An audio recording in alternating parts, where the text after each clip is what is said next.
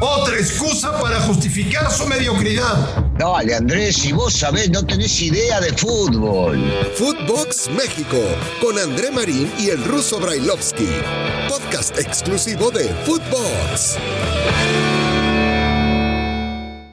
Amigos de Footbox México, un placer saludarles. Qué gusto, qué gusto poder platicar con ustedes y que nos escuchen en todo el mundo en este maravilloso proyecto llamado Footbox. Hoy es martes, martes 12 de octubre. Y es por eso que el señor Brailovsky está muy contento. Hoy es un día especial para él. Hoy es cumpleaños de la América. Sí, del equipo más soberbio, arrogante, prepotente y petulante que hay en este país y me parece que en todo el continente. Ahí jugó Brailovsky, ahí jugó Brailovsky. Y lo siguen recordando. Y les digo una cosa, ya quisiera el América hoy en día tener a un futbolista como Brailovsky. Me cuentan, porque yo no había nacido cuando él jugaba, pero la verdad, la verdad me dicen era buen futbolista. Ruso, ¿cómo estás? ¿Cómo andás, Andrés? ¿Cómo andás? Te faltó decir el más grande del mundo. Te faltó decir eso. Pero está bien, eh, eh, el arranque, el arranque estuvo bien.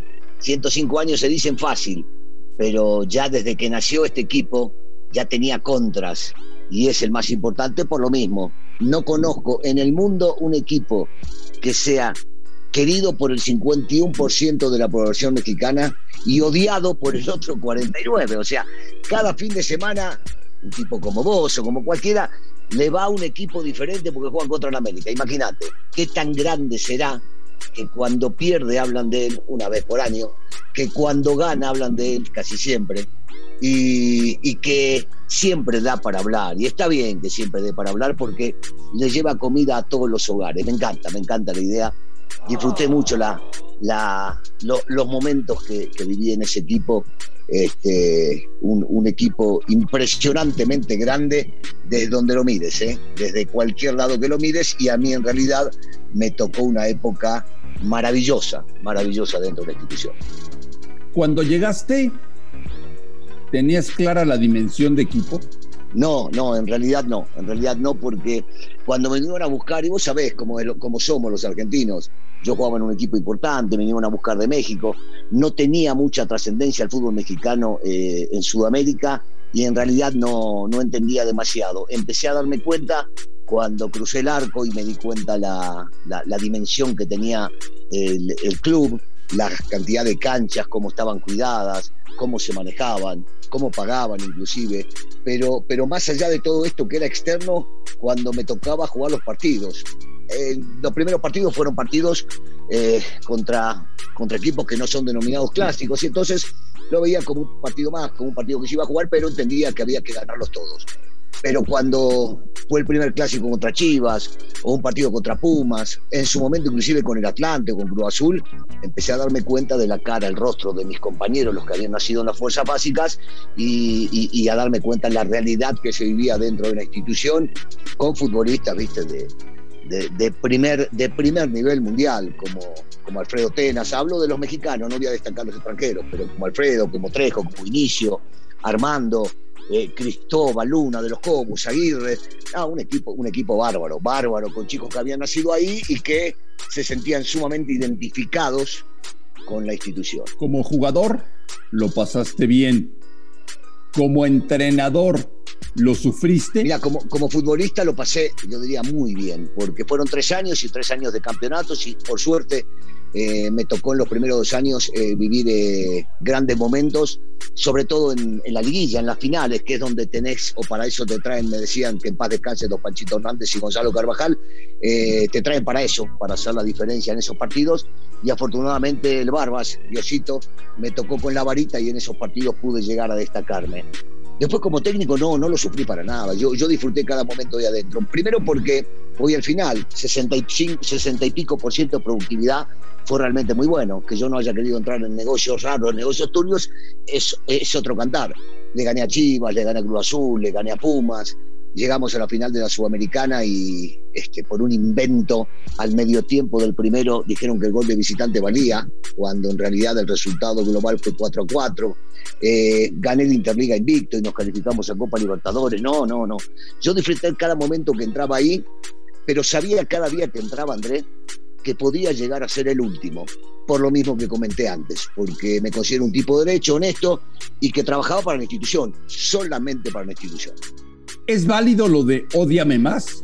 Sí, claro, ¿cómo no va a ser válido? Y vos lo sabes muy bien. A vos te tocó vivir grandes épocas de la América y, ser uno de los críticos principales de este, de este país sobre, sobre la institución. Entonces, eh, es un equipo que cuando gana lo odian, cuando pierde lo odian y disfrutan. Y, cada vez que termina ganando otro campeonato y es el más ganador, eh, lo siguen odiando más. Entonces, sí, sí, sí, no. Me, gusta ese odiame más, me encanta, me encanta. Hoy ya no es millonario, Ruso. Mirá, eh, la realidad es que en los últimos años han bajado el gasto o las compras de futbolistas de primerísimo nivel o esos gastos que hacían en, en su momento trayendo y eligiendo puntualmente a figuras para que vengan a destacarse y en los últimos años se notó una baja de eso. Yo no sé si es eh, por no ser millonarios o porque hay equipos que han invertido muchísimo dinero, que tienen atrás eh, empresas multinacionales y que, y que tienen eh, más presupuesto o más gasto para los futbolistas. Posiblemente por eso, porque tenemos a los del norte, que definitivamente han gastado muchísimo más dinero que el América en los últimos años. Tenemos a Cruz Azul, que ha gastado muchísimo más dinero en los últimos años hasta la última etapa. Este, entonces, si antes era el que más gastaba y el que mejor elegía o el mejor extranjero tenía, hoy tenés que competir con, con más equipos. Russo, tú no lo vas a decir, pero yo sí lo digo. Estás en el once histórico del América. Eh, ¿Quiénes no pueden faltar en ese equipo? Bueno, el primero que se me viene a la cabeza es Cuauhtémoc Blanco. Eh, es el máximo exponente del fútbol mexicano, siendo mexicano. Es el, lejos el, número uno de ellos. Eh, de los extranjeros, el número uno, lo he dicho siempre, es Carlitos Reynoso. Por supuesto que no puede estar faltando en ese, en ese equipo de Al, porque como futbolista y como técnico ha sido el, tipo que, más ha ganado en ese sentido, dejando de lado los más ganadores, porque Gonzalito Farfán ganó absolutamente todo, porque Alfredo Tena ganó cualquier cantidad de títulos, porque Cristóbal Ortega ganó cualquier cantidad de títulos. Te menciono esos que para mí no pueden llegar a faltar. Eh, algunas veces borran a Lalo Vaca, me parece que Lalo tiene que estar porque era un jugador soberbio, adelantado, adelantado a su época.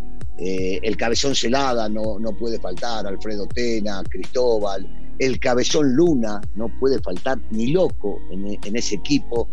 Eh, Trejo y Vinicio tampoco, eran dos laterales, eh, insisto, con el adelantados a su época porque llegaban mucho más de lo que llegaban los extremos a esa posición. No, hay muchos futbolistas que no, que no pueden faltar.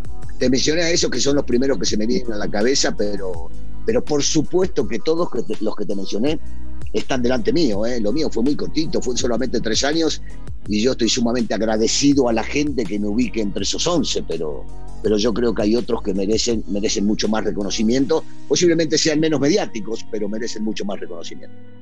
Ochoa, Celada o Marchesín. No, el cabezón, el cabezón Celada, el cabezón Celada. Y, no, no dejo de lado ni, ni a Marche ni a Guillermo de ninguna manera. Son, son dos grandes, excelentes. Tengo que elegir a un arquero, por supuesto que lo elijo el cabezón celada, pero, pero entre los tres están, eh, yo te diría cuatro, porque, porque el negrito Chávez también tiene que estar metido, metido en esa.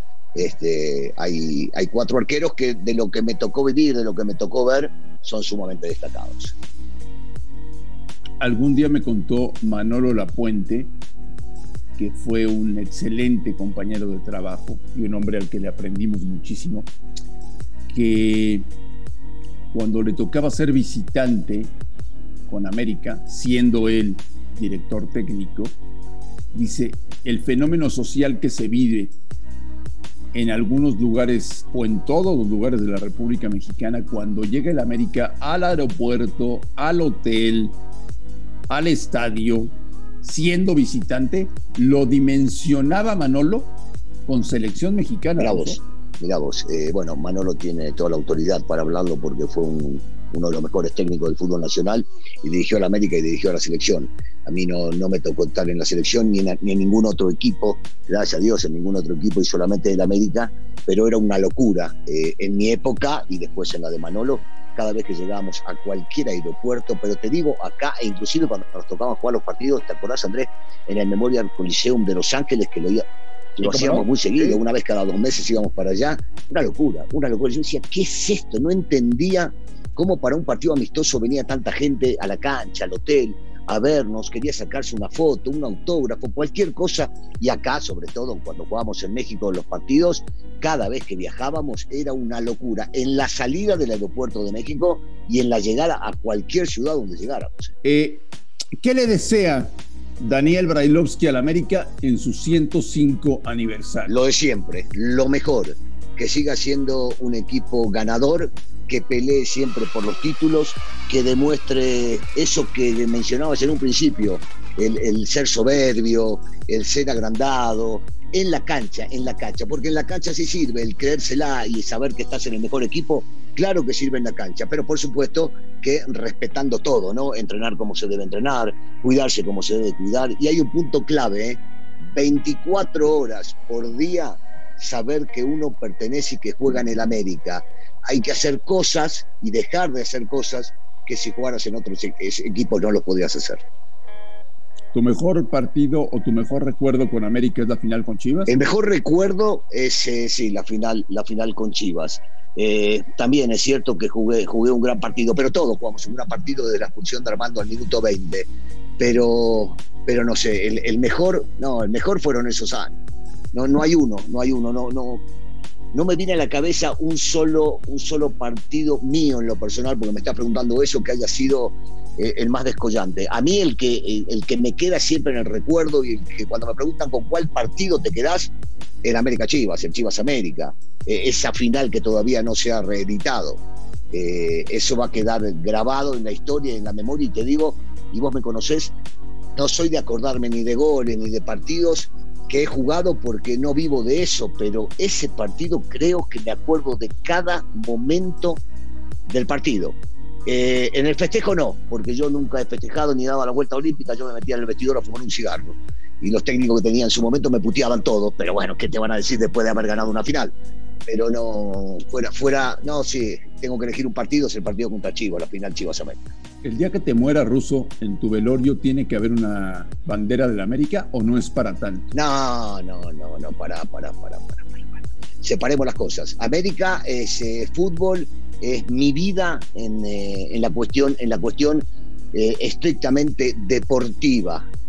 Eh, cuando me muera, quiero, quiero que mis hijos y mis nietos estén ahí y me recuerden por lo buen tipo. Nada más que por lo buen tipo, por lo buen padre, por lo buen abuelo, este, y nada más que eso. Lo, lo demás son, son, cosas, viste, de las cuales viviste en su momento y ya pasaron, ya, viste, el futbolista o el técnico o, el fenómeno ese que te quieren hacer ver, no, no, todo pasa en segundo plano, yo sigo insistiendo, la familia, la familia, la familia es lo que más me interesa siempre y el fútbol, por supuesto, si hablamos de fútbol es el América, pero cuando me decís, cuando me entierren, que, no, mi familia, mi familia. Felicidades, Ruso, 105 años.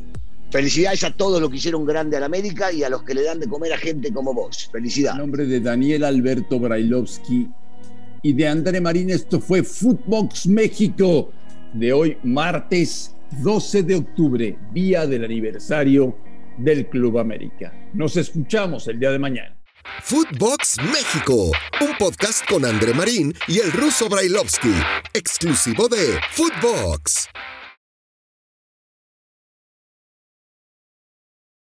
Hoy es un día especial para él. Hoy es cumpleaños del América, ¿sí? Del equipo más soberbio, arrogante, prepotente y petulante que hay en este país y me parece que en todo el continente. Ahí jugó Brailovsky, ahí jugó Brailovsky.